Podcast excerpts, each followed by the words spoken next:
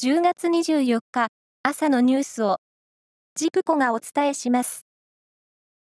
任期満了に伴う沖縄県那覇市の市長選挙は昨日投票が行われ、無所属の新人で自民党と公明党が推薦する前の副市長、知念悟さんが初当選しました。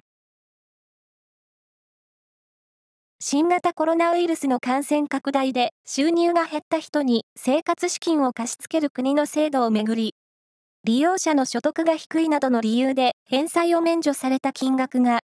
全国で少なくともおよそ1295億円に上ることが、共同通信の調査で分かりました。ウクライナのハルシチェンコエネルギー省は、共同通信との単独会見で、エネルギー施設の30%以上がロシアから攻撃を受けたとし、冬にウクライナ側を凍えさせるため、エネルギーシステムを破壊しているという見方を示しました。サッカーの元日本代表で、今シーズンで引退する J2 横浜 FC の中村俊輔選手が昨日、ロアッソ熊本との J2 最終節で先発し、現役最後の全力プレーを2万人以上の観衆が見守りました。サッカー女子のウィーリーグは2年目のシーズンが開幕し、連覇を狙うアイナック神戸レオネッサが大宮アルディージャベントスに2対0で勝ち、好スタートを切りました。プロ野球の日本シリーズは昨日、神宮球場で第2戦が行われ、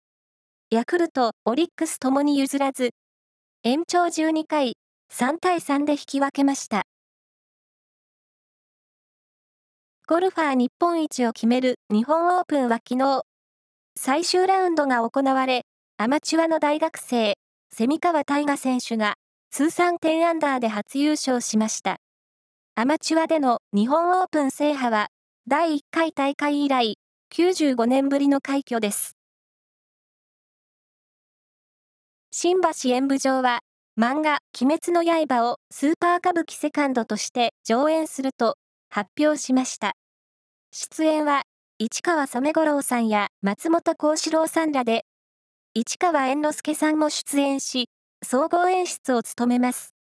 上演は、再来年の2月と3月です。以上です。